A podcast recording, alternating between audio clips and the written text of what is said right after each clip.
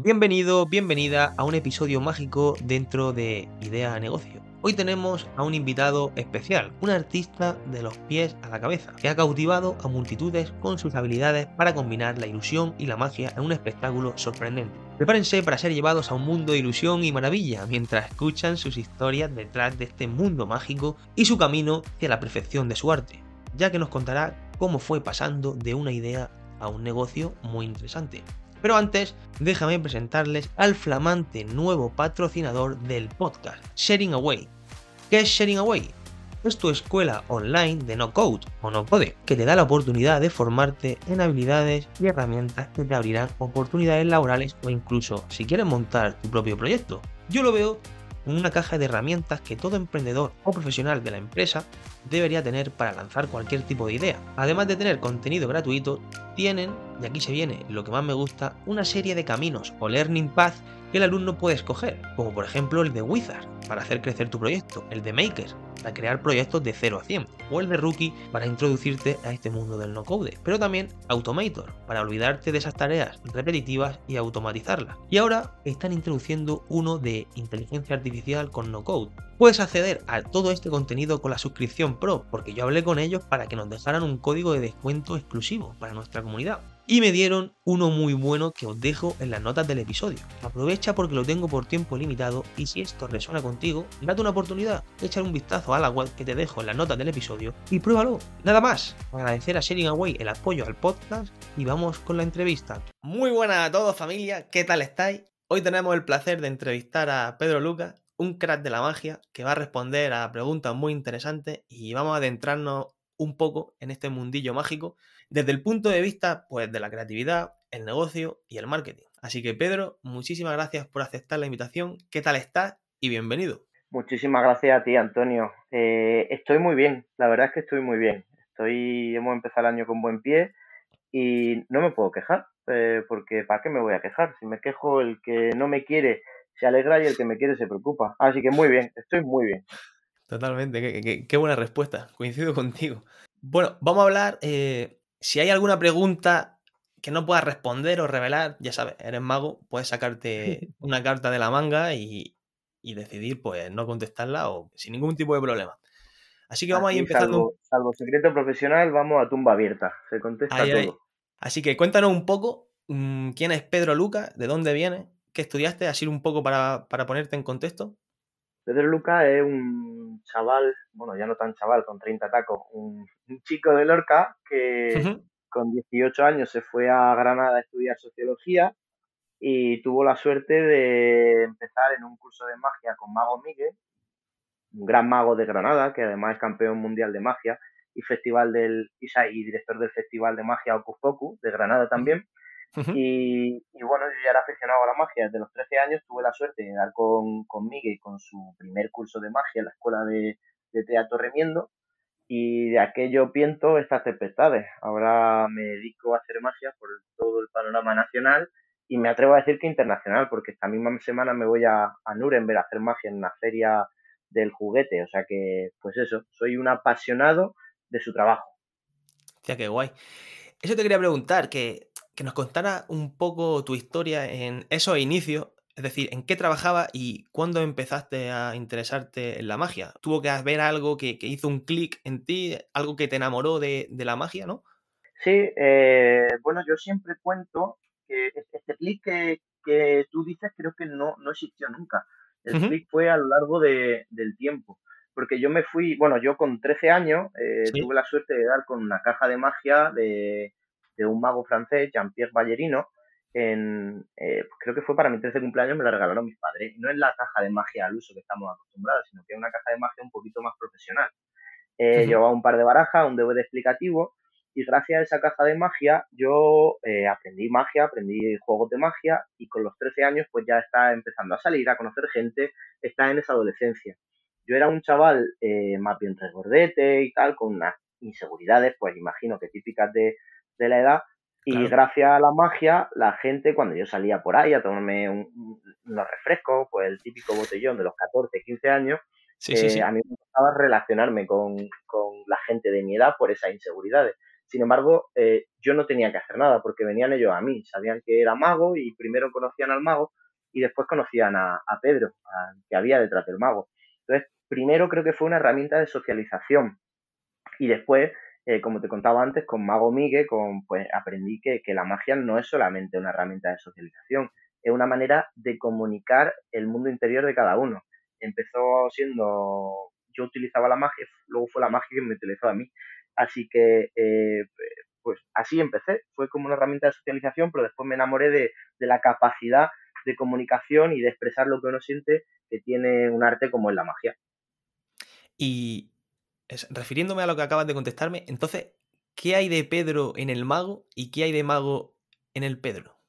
Me refiero. Eh, ¿pones... Sí, sí, te entendido. Yo creo que, eh, fíjate que, el Pedro real es el que está encima del escenario, el que, el que hace magia. Eh, luego, cuando me bajo del escenario, cuando no estoy haciendo magia, estoy interpretando un papel. Entonces, ah. yo, creo que soy más yo realmente cuando estoy haciendo magia, cuando estoy en escenario, porque me siento más libre de expresar, de decir, de, todo lo que quiera. Yo te pongo un ejemplo, me cuesta mucho emocionarme pues soy una persona relativamente fría fuera del escenario. Sin embargo, en el escenario me emociono, eh, soy capaz de decir lo que estoy sintiendo, soy capaz de expresarme. Entonces creo que, yo soy yo dentro del escenario. O sea que obviamente hay cosas de mí fuera del escenario porque estoy más fuera que dentro, pero creo que eh, soy yo amplificado cuando me subo a un escenario. El Pedro que está fuera del escenario, pues no es, no es tan real como el que está dentro del escenario. Qué guay. Ahí es donde puedes dar tu verdadero, bueno, todo tu potencial. Y me gustaría que nos explicara un poco cómo es eso de ser mago en tu caso. Es decir, tienes que pasar una serie de cursos, fuiste totalmente autodidacta. Mm, ¿Cómo fue tu formación hasta el día de hoy? Pues mira, esto de, ser mago no, no, es algo que esté reglado, aunque hay muchas escuelas de magia, como, como la de Mago Miguel, como la escuela de magia de, de Magic Factory, de Alberto Figueredo, tenemos también la de Luis Olmedo, que es un buen amigo mío. Hay muchas escuelas de magia muy buenas, la de Ana Tamarí, en Madrid. Eh, y cada una pues sigue su método, ¿no? Pero al final eh, aquí el que lo que tienes que hacer es trabajar por ti mismo. Yo empecé, ya te digo, con Mago Miguel, que te empieza a dar unas directrices, te empieza a, pues, a enseñar cómo él cree que hay que aprender la magia al principio, pero llega un momento en el que tú tienes que ser quien decida por dónde va tu, aprendizaje, qué te gusta más, eh, cómo quieres enfocar tu magia, porque hay muchos tipos de magia. Tenemos magia de escena, magia de cerca, magia de salón, magia cómica. Entonces tú tienes que decidir qué te gusta más y, e ir enfocándote ahí. Y tú llevas tu ritmo. Eh, obviamente, cuanto más trabajes, cuanto más ensayes, cuanto más estudies, pues mayor será ese ritmo y mayor, más podrás aprender. También es cierto que todo aprendizaje requiere un pozo y, al final, si queremos expresar, porque la magia es un arte con el que expresar cosas, pues tienes que estar también lleno por dentro. No puedes eh, solamente centrarte en aprender magia, sino que tienes que saber, pues no sé, leer libros, tienes que ver películas, obras de teatro, tienes que vivir experiencias que luego puedas comunicar dentro del escenario. Así que eh, cada uno pues se aprende como, va pudiendo y al final, bueno, también tenemos muchos congresos de magia, conferencias, hay muchas, muchas, muchas herramientas hoy en día para aprender magia y para aprender bien. Eso yo, creo que coincido contigo, que lo veo clave, el nutrirse de otras fuentes, como tú dices, películas, eh, otros espectáculos, etcétera, porque a la, a, la, hora de esa parte creativa mm, puede que, te ayude también a inspirarte, ¿no? Y, y a raíz de lo que decía, mm, ¿me podría explicar, o sea, dentro del mundo de la magia hay muchas especialidades, em, ¿cuál sería básicamente tu especialidad o, en ellas en las que te sientes más cómodo? Pues mira, eh, yo, yo no diría que tengo una especialidad, porque me gustan todas las magias, sí que te puedo decir donde me siento más cómodo. Eh, me siento más cómodo en la magia del salón. La magia del salón es esa magia eh, que se hace para cerca de, pues, yo creo que un público entre 50 o 40 y 120 personas más o menos. ¿sí? Es un, espacio relativamente amplio, pero no llega a ser un gran teatro, no llega a ser un gran auditorio. Se puede realizar en salitas, en este tipo de cosas. ¿Por qué mi gran, por qué mi especialidad, si, si, si se dice así? Pues porque el, el, quizá el 80% del volumen de mi trabajo lo hago en ese tipo de situaciones. pero luego me encanta la magia de cerca. Yo creo que la atmósfera mágica que decía el maestro Arturo Dascanio, eh, pues se puede crear sobre todo, sobre todo la magia de cerca, que es una magia en la que el público, en la que aquel que te está viendo puede tocar, puede verlo muy de cerquita, o sea, los milagros ocurren a escasos centímetros de su, de sus narices. Luego la magia de escenario es preciosa, pero es más show, es más, eh, uno de los comentarios más normales que te hace la gente es, que yo había estado en el teatro, pero claro, lo ve allí y, tan lejos y dice, ah, eso tiene que tener truco, no sabes cuál es, pero tiene que tener truco. Pero es que te lo estoy viendo aquí de cerca y aquí cerca es que es imposible. Entonces, por eso te digo, cada una de las especialidades tiene sus ventajas y sus inconvenientes. Qué bueno.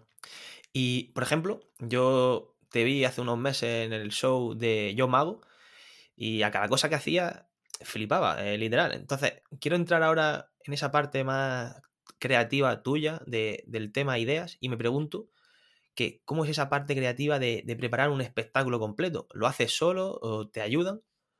¿Cómo lo haces? Eh, pues por lo general yo trabajo solo, pero nunca trabajo solo porque siempre en la comunidad mágica siempre nos estamos apoyando uno de otro. Eh, cuando crea algo, cuando escribe una idea, cuando escribe un texto, cuando eh, piensa un método. Hablamos de método, el mago no dice la trampa, piensa en el método, que es cómo resolver un, pues eso, cómo hacer la trampa, ¿no? Entonces, cuando crea algo de eso o cuando juntas dos ideas, pues las muestras y los colegas, los amigos magos te dicen, pues esto está bien, esto está mal. Al final, entre todos se va creando, pero eres tú el que va trabajando. En mi caso soy yo el que escribe, el que, eh, el que idea. Eh, yo no soy, yo no sé hacer coreografía, entonces en este caso pues me ayudé de Muri, que es mi, mi ayudante en el escenario. Así que ella eh, está muy formada en el baile, en la acrobacia y tal, pues ella fue quien, quien hizo las coreos.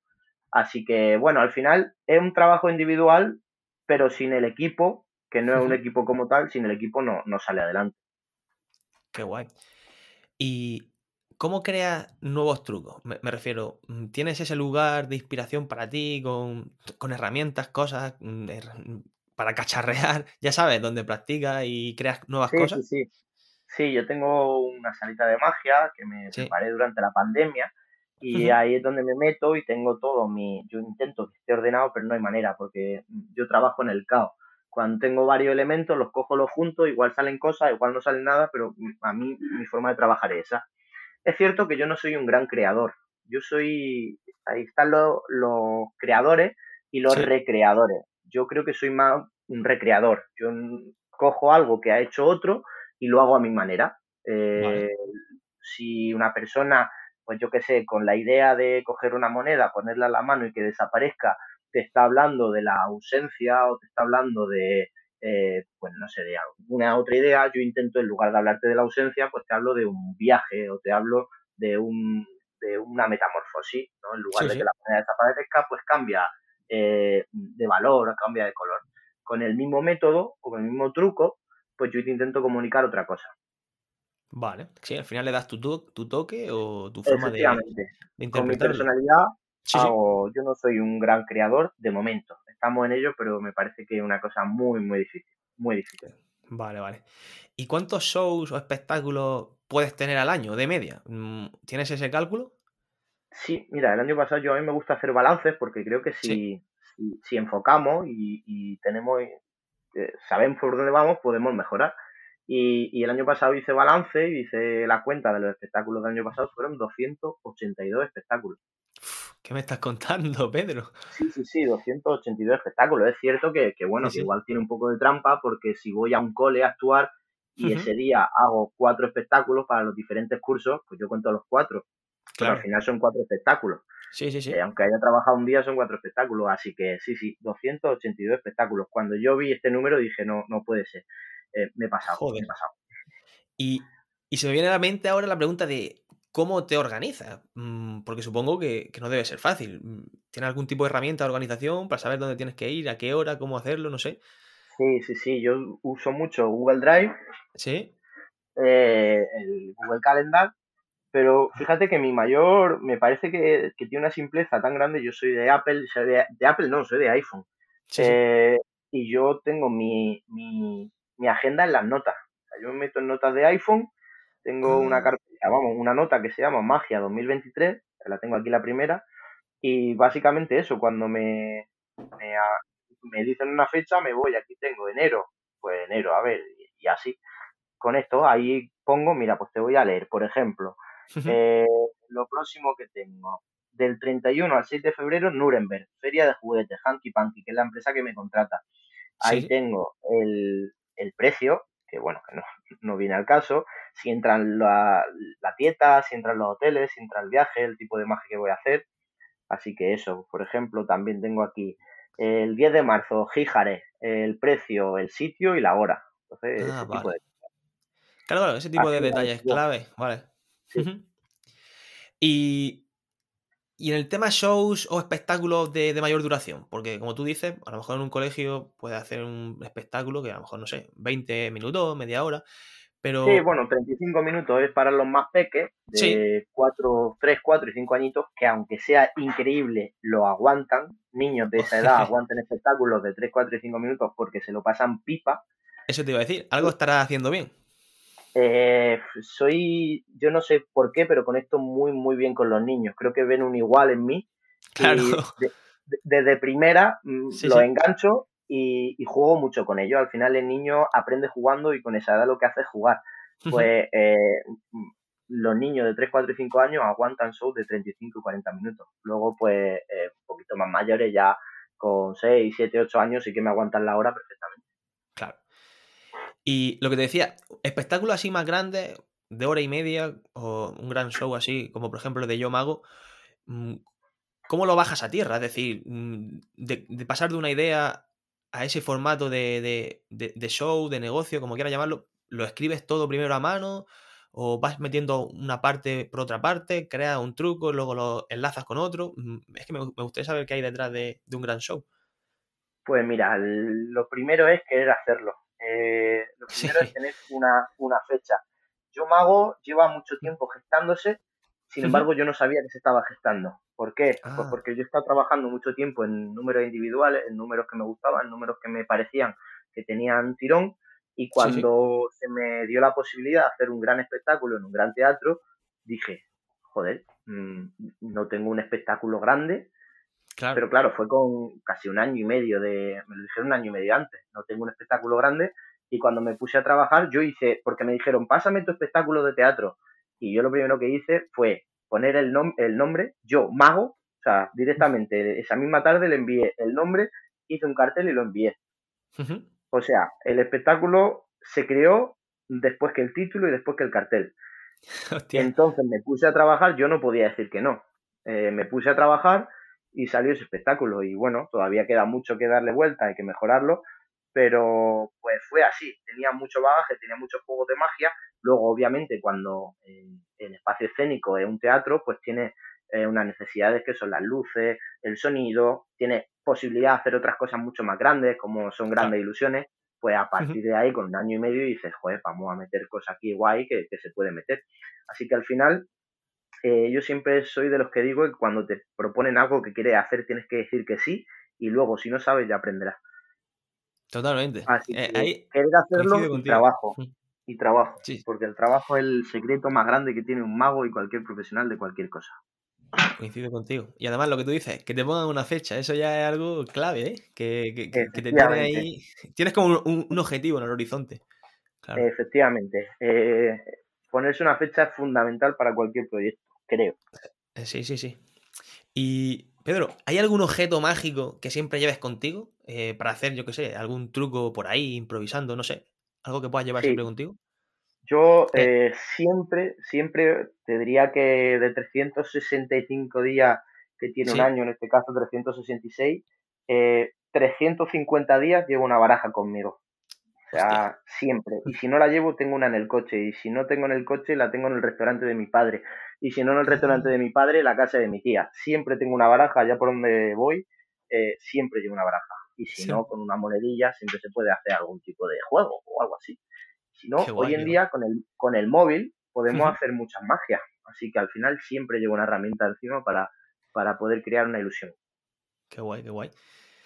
Y, por ejemplo, esta es una pregunta que también quiero para que la gente vea cómo tú puedes gestionar eh, el error. Y la pregunta es, ¿cómo gestionas un error o un truco que falla durante el espectáculo? Es decir, ¿cómo lo conviertes en una oportunidad o, cómo, lo haces para seguir adelante? muchas veces tendrás que improvisar de, alguna, de alguna manera, ¿no? Si te ha ocurrido, claro. Sí, sí, sí, eso ocurre mucho, ocurre mucho. El último juego, o sea, el último espectáculo que hice en un teatro, el 26 de noviembre. ocurre mucho, otra, cosa es que nos demos cuenta, esa es otra. Es, efectivamente, uno tiene que tener las tablas. Primero, eh, te puede ocurrir que haya un fallo que estaba, o sea, que, que, estaba no planificado, pero que ya te haya pasado antes y que tiene la solución. Cuando tú estudias un juego de magia o preparas un juego de magia, no solo preparas el juego de magia, sino que preparas también los posibles fallos que pueda haber en ese juego de magia.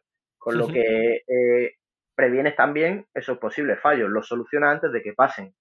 Eh, tienes plan A, plan B y plan C. Si por lo que sea el, nunca te había fallado lo que, vamos, te falla y no sabías por qué te ha fallado, eh, pues tienes que tirar de, tienes que tirar de improvisar. Eh, te cuento lo que me pasó en el espectáculo de Lorca. Eh, iba a salir un... Bueno, eh, era el penúltimo juego y en este penúltimo juego iba a hacerle evitar a un, a un niño. Así que, por favor, niños que quieran ayudarme, y me bajo al público y cojo un niño, ya la música sonando, ya empezaba todo y cuando estoy subiendo al escenario me da cuenta de que algo, me doy cuenta de que algo no va bien y entonces, claro, digo, hostia, empieza la máquina, la cabeza a pensar, pero la cabeza piensa, pero tú no puedes dar esa, esa imagen, o sea, tú tienes que seguir con el espectáculo. Claro. Así que subí el niño, yo seguí, empecé allí con el niño para arriba y para abajo, a hacer una cosa, hacer otra, y, y se para la música y me inventé, porque me inventé totalmente, digo, mm, le pregunté al niño que subí, ¿has sentido como que volaba? me dijo, algo parecido. Eso se escuchó en el teatro porque eh, lo dijo muy cerquita de mí y tal, algo parecido. Y entonces me inventé que ese niño era mi primo que tenía miedo escénico de que quería ser mago de mayor, que tenía que haber dado el salto al vacío. Esto era como volar. Y fue un momento emotivo, bonito, quedó como bien y tal. Eh, nadie sabía lo que iba a pasar y quedó ahí como momento emotivo, la madre del niño llorando, no sé qué, no sé cuánto, y, ya está. Y el niño no voló, pero se solucionó. Al final son tablas y herramientas. Qué bien. por dónde se va. Qué bien lo hilaste, ¿eh? Una cosa con otra, o sea que te felicito, te felicito por eso. Tenías que ver tú el rato que yo pasé ahí, macho. No, ya, ya, ya. Me imagino, me imagino. Y Pedro, hablemos un poco de, tema marketing, es decir, ¿cómo es tu marketing para llegar a potenciales clientes? ¿Por, por qué canales te suelen contactar a ti? Para, para contratarte para un espectáculo, por ejemplo. Al principio, sobre todo, me tiraba del boca a boca. Vale. Tenía muchas más herramientas, pues iba trabajando aquí. Al principio hablo de 18, 19 años, cuando no me dedicaba eh, exclusivamente a esto, cuando estudiaba, cuando hacía otras cosas, ¿vale? Entonces, pues bueno, te van viendo y si vale, pues, coño, yo también te quiero en mi fiesta, yo también te quiero en mi fiesta, yo también te quiero en mi fiesta y al final te van llamando más gente. Claro, llega un momento en que tienes que ampliar tu, tu negocio, digamos, ¿no? Entonces, pues al final mmm, metes publicidad en Google, metes publicidad en, en Facebook, metes publicidad en Instagram. Eh, si vas a hacer un espectáculo, pues por ejemplo, la taberna JJ, que vamos a actuar el día 11, pues coges uh y lo pegas por la calle, contratas a una empresa que te lo haga. Así que al final, pues eso, eh, yo también creo que es súper importante llegar directamente al que te va a contratar. Eh, yo me hice, Mm. creo también mucho en las redes sociales. Entonces, mira, por ejemplo, en verano, eh, lo que yo hago, yo en verano trabajo 7 de 7 en hoteles, todas las noches. Sí. Y, eh, bueno, he hecho unas tacitas, unas tazas de con mi logo y con un QR que te lleva a mis redes sociales. Y lo que hago es un sorteo entre la gente que me siga esta noche, mm, pues se puede llevar esta taza, ¿vale? Y la gente me sigue ahí, hacemos el sorteo y al final una persona se lleva la taza que he ganado 35 seguidores en un rato, pues mira, eso que me llevo. Todo suma. Eh, de esos 35 seguidores, que son 35 por 7, pues un puñado a, la semana. Si te contratan todo, pues ya te han salido rentable las tazas. Totalmente. Eh, ahora lo que estoy haciendo, ahora me he hecho unas cajitas de magia, cajitas de magia que, llevan varios juegos de magia. Sí. Eh, claro, sí, bueno, también con las tazas. Si a mí me contrata un concejal de un pueblo, pues yo voy a tratar con ese concejal, lo voy a saludar, hola, ¿qué tal? Muy bien, oye, mira, un regalillo por, por haber contado conmigo y le da la taza. coño, ese concejal va a tener muchas más fiestas y va a hacer más cosas y va, y, va a desayunar en tu taza. Y cuando esté pensando, joder, pues tengo una fiesta, ¿qué hago? Ah, pues mira, tengo aquí el mago, pues voy a, llamar al mago. Se va a acordar de ti, claro. O sea, me meto en su casa.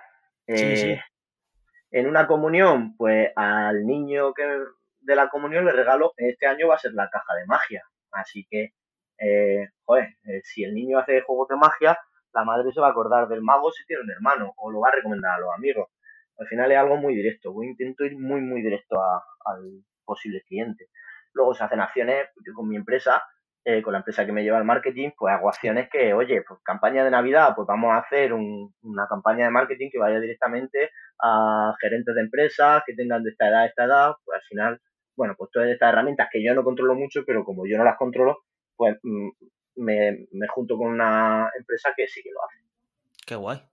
Y, joder, he flipado, tío. Qué, buena estrategia estás utilizando. lo de entrar directamente en las casas. Y, claro, es que al final la tele no puede hacerlo, así que tiene que ser de esta manera. Claro. Y al final, mm, ¿cuánta pasta podría estar invirtiendo, más o menos, eh, al mes entre en publicidad, entre todo esto que me has dicho, entre el tema de tazas, en la agencia que tienes de marketing, si tienes que hacer cartelería, no sé. ¿Tienes una cifra más o menos de lo que puedes estar destinando? Déjame hago unos cálculos. A ver, eh, pues cerca de, ponle cerca de 400 euros al mes. Vale. Sí, sí, para, para hacernos... Para hacernos alrededor, ¿eh? O sea, igual sí, sí, me arriba, pero, pero yo con el cálculo que acabo de hacer creo que, que sí que puede ser. Al final, la idea de esto, la idea de preguntarte esto es que la gente vea que, Pedro, como mago, es una empresa también. Hay que darse a conocer de alguna manera y, llegar a, nuevo público y a nuevos clientes. Claro, porque si tú eres muy mm. bueno y no te ve nadie y no saben que estás ahí, pues no te pueden contratar. Exactamente. Eh, tenemos ejemplos de, de, gran, de marcas que por Instagram han hecho una campaña de influencer acojonante y luego el producto que tiene está bien, no es nada del otro mundo, y se han posicionado en sitios muy top. Y es que al final, si no se te ve, no existe. Y si se te ve mucho y el producto está bien, lo va a petar. Exacto. Y hablemos un poco de tema de dinero, es decir, ¿cómo ganaste tu primer euro? ¿Lo, recuerdas? Sí, sí, sí, sí. El primer espectáculo que hice fue sustituyendo a una cómica de Murcia que, que bueno, ay, qué leche me he dado, perdona. Eh, una cómica de Murcia, eh, aquí donde yo vivo, en, el remolino de papel se llamaba, era un chiringuito, y el Manolo, el tipo que lo llevaba, me dice, Pedro, es que viene esta tipa, pero ese día no va a haber mucha gente, entonces me cobra tanto, y yo le he dicho que si lo podemos hacer otro día, pero ya he anunciado que hay ahí un, un espectáculo, entonces tú querrías hacer algo de magia, porque yo le había hecho a él alguna vez algo de magia de cerca y tal, y como te decía, desde los 17 años que creo que tenía entonces, no, quizá alguno más, tendría 18 o así. Eh, yo dije que sí, sin tener un espectáculo mm, de magia de salón, que es lo que tenía que hacer. Dije que sí y era la semana siguiente. Bueno, yo ese fin de semana me iba a Madrid, me compré cuatro cosas en Madrid, ensayé lo que pude y lo hice, quedó medio bien, me dio 50 pavos y dije, pues mira, 50 euros y la borrachera gratis. Exactamente. Así que creo que eso, eso fue el primer euro, ¿eh? Yo diría que sí, que fue ahí en el fue, papel. Fue un buen debut, por lo que veo entonces. Me lo pasé muy bien y recuerdo que esa noche ligué. Ah, pues. Sí, sí. Entonces, fueron todas cosas positivas, por lo que veo. Todo bueno, todo bueno. Todo bueno, todo bueno. Y se puede entonces, mm, en tu caso, a día de hoy, podemos decir que puedes vivir de la magia, es decir, te dedicas plenamente bueno, ya nos has dicho antes plena que exclusivamente, Exactamente. Plena exclusivamente la magia. O sea, no podría ser de otra manera con el volumen de trabajo que tengo. Eh, vivo muy bien y gano muy bien. Eh, hago lo que me gusta, lo que me apasiona. Sí, sí, se puede vivir de la magia. Esa era mi siguiente pregunta. ¿Puedes utilizar tu carta, tu as de la manga? Si podrías darnos un rango, más o menos, de facturación que puede tener un mago en España, no sé, en facturación anual. ¿Podrías darnos alguna cifra? Sí, bueno, un mago es que, claro, en mi caso, sí, yo te podría decir que este año está por encima de los 50.000 euros. Muy bien. Qué guay. Sí, sí, está entre 50 y 80. Bueno, también te lo has ganado, porque si nos comentas que has hecho 200 y pico actuaciones, eso es que, que has dedicado mucho de tu tiempo a, a la magia. Mucho de mi tiempo, y bueno, mira, eh, hace poquito lo eh, terminé la relación que, tenía, que duraba ocho años, y una de, los, de los mayores, el, uno de los mayores motivos ha sido la, incompatibilidad de vida, porque ella tiene una vida muy normativa, ¿no? De, horario de, lunes a sábado por la mañana y yo tengo el contrario. Entonces, al final, pues, eh, hay que sacrificar muchas cosas por, por, esto, pero al final, bueno, cada uno pues prioriza y ve y, ya está. Sí, sí, totalmente, por tu, por tu profesión, claro. Y me gustaría también hacerte ya unas últimas preguntillas, más de que nos reflexionara, que para ti, ¿cuál sería tu mayor éxito dentro de tu carrera como mago? O, o también, te, meto otra, o cuál sería el mayor aprendizaje que te ha dado el dedicarte a esto de la magia. El mayor aprendizaje creo que es el de, el de que con trabajo todo se puede. Con trabajo, constancia y un poquito de suerte, todo se puede. Y el mayor éxito yo diría que poder dedicarme toda mi vida a esto, porque, bueno, me va muy bien y estoy ganando bastante y sin ser nadie eh, puedo dedicarme a esto y vivo muy bien, pero claro, esto cada año pues, yo trabajo, o sea, mi, mi, mi, cabeza va por año, cada enero empieza una partida nueva. Ah, y un funcionario o alguien que tiene un contrato fijo sabe que, llega el 30 de, del mes y va a recibir su sueldo. Pero yo no, yo sé que, mi sueldo depende de lo que yo trabaje y de lo que yo haga y de lo que yo me busque. Es complicado, que me duren las ganas de seguir luchando sí, y, y, poder dedicarme siempre a la magia y, y, no solo hacer espectáculos, porque imagino que cuando tenga cierta edad, pues oye, los shows de batalla, que yo llamo, eh, apetecerán un poco menos. Ahora me encanta hacer todo lo que puedo, pero cuando llegue a una edad, pues me encantaría, no sé, eh, como Mago Miguel, tener un festival que dirigir o tener otro dentro del mundo de la magia, pero abrir más campo. Y en eso estamos. Poco a poco, como tú dices, y, y son etapas y yo creo que llegará tu momento. Esperemos. Así que, y espero también poder verte, yo también. Así que. Yo encantado, Antonio, tú lo sabes.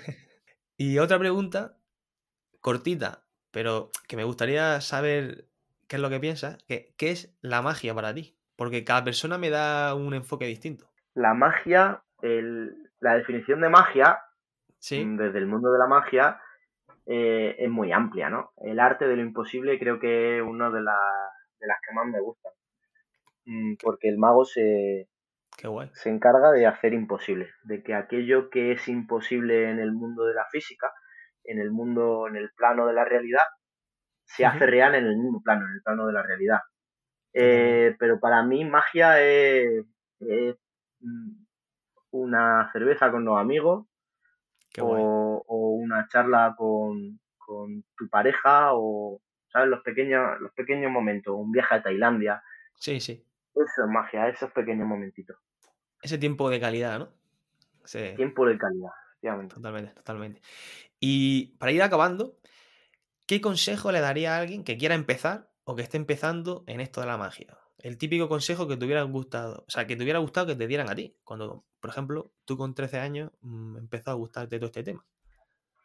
Que no tenga prisa, porque yo, por, por, por, por mi condiciones, o sea, por, mi situación, por mi contexto, tuve que dedicarme a la magia, por, porque, bueno, económicamente la cosa estaba difícil en casa y yo desde los 19 años me, me buscaba la vida para poder ganar un dinerillo, para pagar la carrera, para poder ganar eh, algo para pagar el piso. Y, tuve que ir muy acelerado. Entonces yo primero aprendí a hacer espectáculos y aprendí, hice espectáculos y después aprendí a hacer magia, que todavía estoy en ello, tampoco todavía soy eh, un experto que no tenga prisa, que aprenda bien, que menos YouTube y que más libros y conferencias y, cursos de, gente que ya ha trabajado delante de público.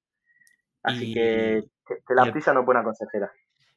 Y el podcast de, de Idea Negocio de Pedro Lucas. Eso, Por supuesto, eso no se puede perder. Totalmente. los anales de, de, la historia de la magia, está claro.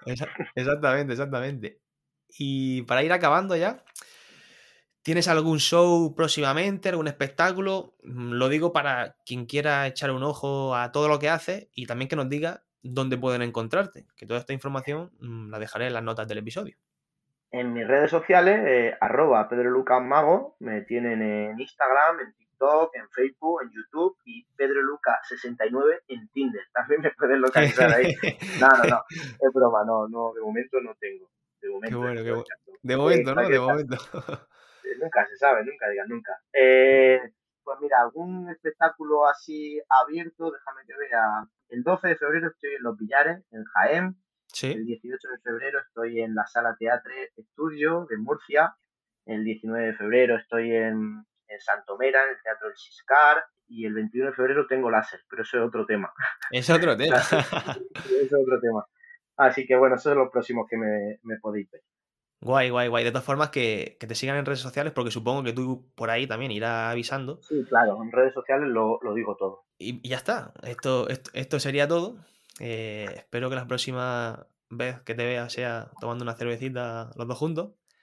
Pues que, no, sea, que, no se alargue mucho. Y querido, querida oyente, muchísimas gracias por estar ahí. Y a ti, Pedro, gracias por venir. Un fuerte abrazo y te dejo que, que despidas tú esto como tú quieras, a tu manera. Antonio, un fuerte abrazo, gracias por invitarme y, déjame que invite a, los escuchantes, a los oyentes, que no se rindan, que trabajen y que crean en lo que quieren hacer, que se paren a pensar qué quieren hacer, por dónde quieren ir, porque trabajar en lo que uno, a lo que uno le gusta eh, no tiene precio. Así que que los sueños se cumplen. Muchas gracias, Pedro. Qué gran mensaje. Un abrazo a todos. Hasta la próxima. Chao. Ey, ey, ey, antes de que te vayas, siempre me gusta dejar algún mensaje para esas personas que, hayan escuchado hasta el final. Esa es mi gente. Solo quería deciros que si os ha gustado, que tu apoyo en este momento es súper importante y que puedes ayudarme suscribiéndote en la plataforma donde me estés escuchando y compartiendo el episodio. Y antes de que se me olvide, si quieres que te avise cuando lanzo un episodio nuevo y que te cuente las pepitas de oro que voy descubriendo y aprendiendo, déjame tu mejor email en la newsletter que te dejaré en las notas del episodio y te mandaré un correo en cuanto tenga algo interesante que contarte. Prometo no ser pesado, solo cosas que merezcan la pena ser compartidas. Muchísimas gracias y nos vemos pronto. Un fuerte abrazo.